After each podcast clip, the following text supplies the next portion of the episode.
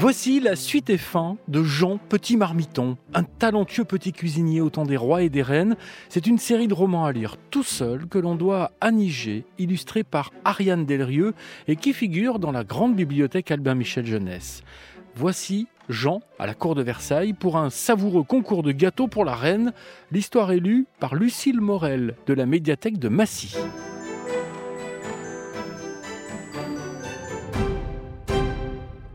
Jean crie maître Mathieu. Va chercher de la muscade dans la réserve. Mais, et mes volailles? Jules s'en occupera, vite Le marmiton se dépêche. Seulement, il ne connaît pas bien les lieux et ne trouve pas l'épice. Lorsqu'il revient enfin, le chef est furieux. Idiot J'ai attendu si longtemps que ma sauce est trop cuite. Tout à coup, Jean regarde la cheminée. Jules tourne la broche trop lentement. Mes poulets crie-t-il en se précipitant. Ils sont brûlés d'un côté. Le chef lève les bras au ciel, mais Jules se défend aussitôt, tout tremblant et l'air innocent. Euh, ils étaient déjà brûlés lorsque j'ai commencé à tourner. Je n'ai pas osé le dire de peur que Jean se fasse disputer. C'est pas moi, chef. Maître Mathieu attrape alors Jean et le secoue.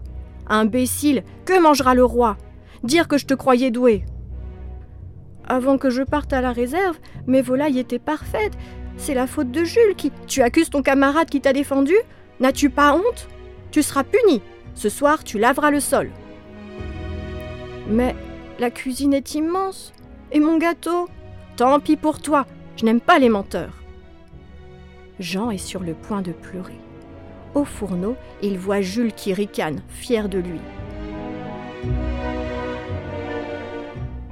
Ce soir-là, pendant qu'il passe la serpillière, les marmitons se mettent à l'ouvrage. Il les entend battre les œufs, pétrir leurs pâtes. Auguste vient le voir. Ça va Non, je suis puni alors que je n'ai rien fait. Il y aura d'autres concours, répond son ami pour le consoler.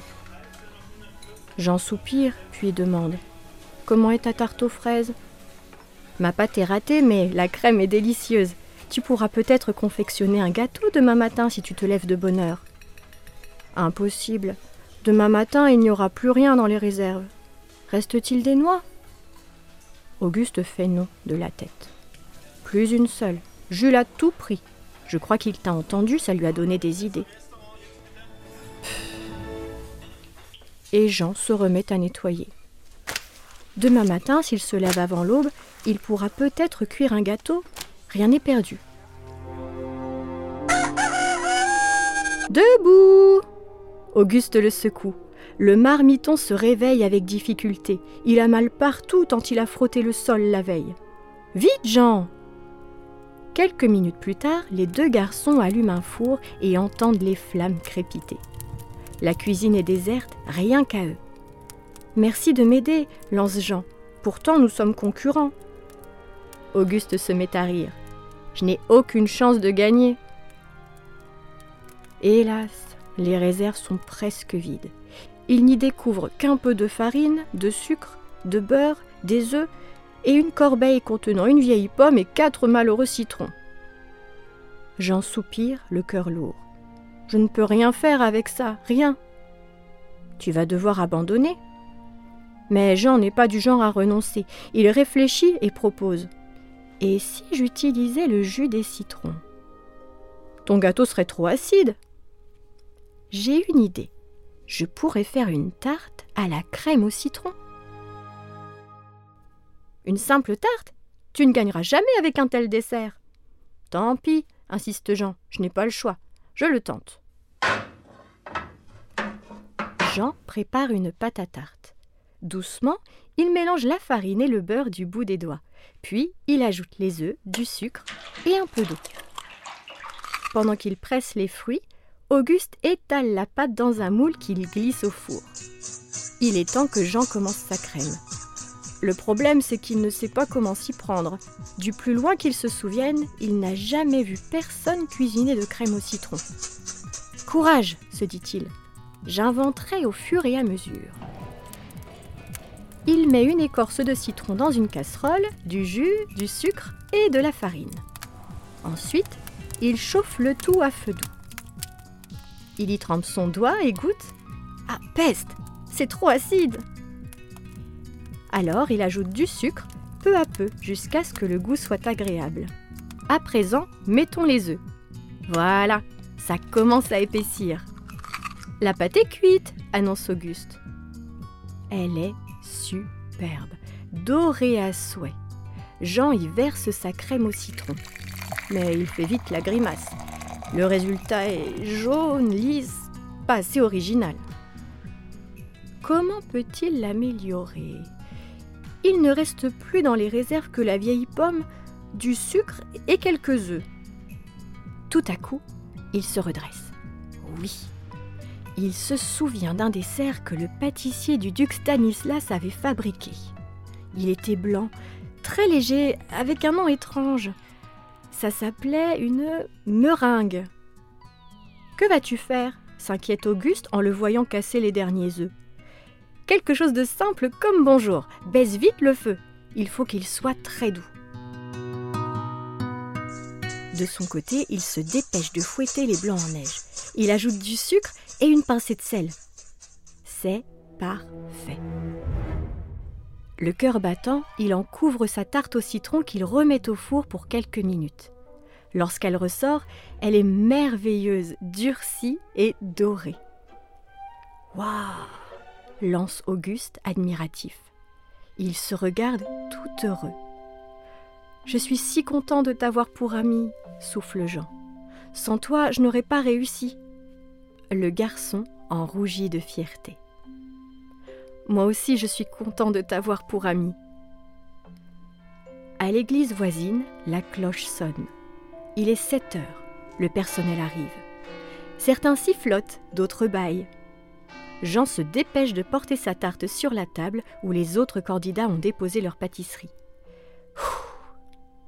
Il n'y a plus qu'à attendre. La reine a fait son choix. Trois marmitons ont été appelés dans ses appartements. Jean, Jules et Antoine, un garçon de 12 ans. Jules prend de grands airs, déjà sûr de remporter le prix. Jean n'ose rien dire. Antoine le prend par l'épaule. Si tu ne gagnes pas, ce n'est pas grave. Le principal, c'est d'avoir cuisiné ton gâteau de tout ton cœur. La porte s'ouvre. La reine Marie est devant eux, assise dans un fauteuil. C'est une dame d'une cinquantaine d'années, coiffée de dentelle, au visage rond et au bon sourire. Approchez Ils avancent puis s'arrêtent pour faire une révérence.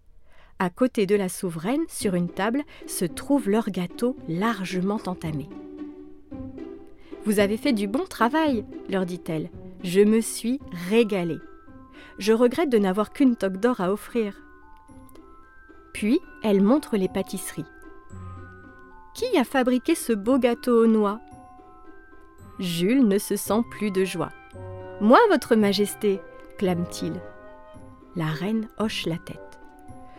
Je l'ai beaucoup aimé, mais moins que cet excellent baba. À qui le dois-je?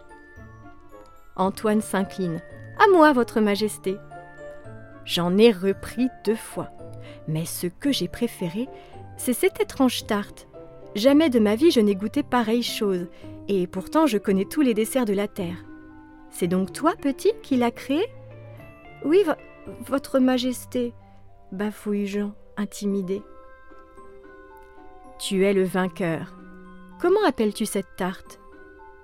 Jean est pris de court il réfléchit et déclare Une tarte au citron meringuée. La reine se lève et s'approche de lui. Dans ses doigts se trouve une broche en forme de toque. Elle se penche et l'agrafe à sa chemise. Le métier que tu as choisi est l'un des plus beaux du monde, car il donne du plaisir aux gens. Ce soir-là, lorsque notre marmiton se couche, il garde dans sa main sa précieuse toque d'or.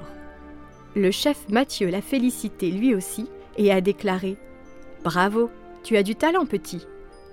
La reine Marie a raison, songe Jean en s'endormant.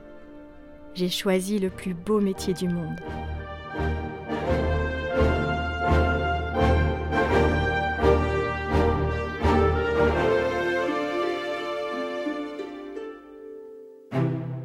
Jean Petit Marmiton à découvrir aux éditions Albin Michel Jeunesse sous la plume d'Anigé et les dessins d'Ariane Delrieux. L'histoire est élue par Lucille Morel de la médiathèque de Massy dans l'Essonne. Vous pouvez retrouver ce podcast et des dizaines d'autres histoires sur rtl.fr, sur l'application RTL et toutes les plateformes partenaires. À bientôt pour une nouvelle histoire.